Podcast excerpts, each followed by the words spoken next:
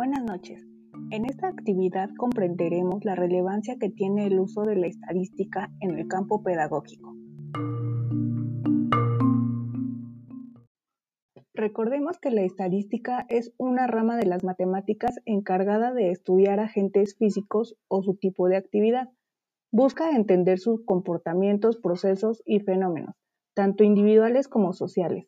Esto lo hace mediante la obtención, organización y análisis de datos, los cuales recaba por medio de muestras estadísticas de ciertos grupos que el investigador selecciona deliberadamente y así obtiene la posibilidad de generalizar los resultados.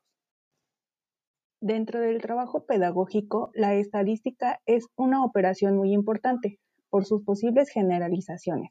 Como sabemos, no siempre es posible estudiar a todos los individuos de una escuela o de algún sector de interés, por lo cual la estadística siempre será un método aplicable dentro de este ámbito, ya que permite conocer datos generales y al mismo tiempo revela casos particulares que necesiten de alguna intervención específica.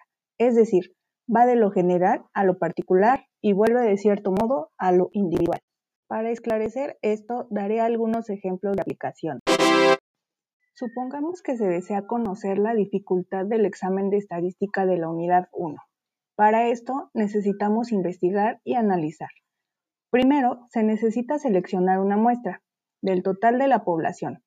Al principio los datos recabados serán individuales, pues serán los resultados de cada alumno. Después pasarán a una tabla de valores donde se buscará una regularidad en conjunto. Esta podría ser que la mayoría tuvo mal la pregunta 6. Por lo tanto, se puede inferir que la pregunta 6 del examen fue la más difícil y los resultados se pueden extender a todos los grupos que hayan aplicado el mismo examen. Otro ejemplo donde se aplica la estadística podría ser en los exámenes diagnósticos. Estos son aplicados para conocer cuál será el punto de partida de la enseñanza, cuáles serán las técnicas y sus procesos. Para llegar a inferir esto, también se parte de resultados particulares que se convierten en valores que pueden ser generalizados, así como también se puede conocer algún caso que necesite de alguna intervención específica. Como último ejemplo, quiero mencionar que también podríamos aplicar la estadística para saber si influye el lugar de residencia de los alumnos de su ayer para que concluyan sus estudios.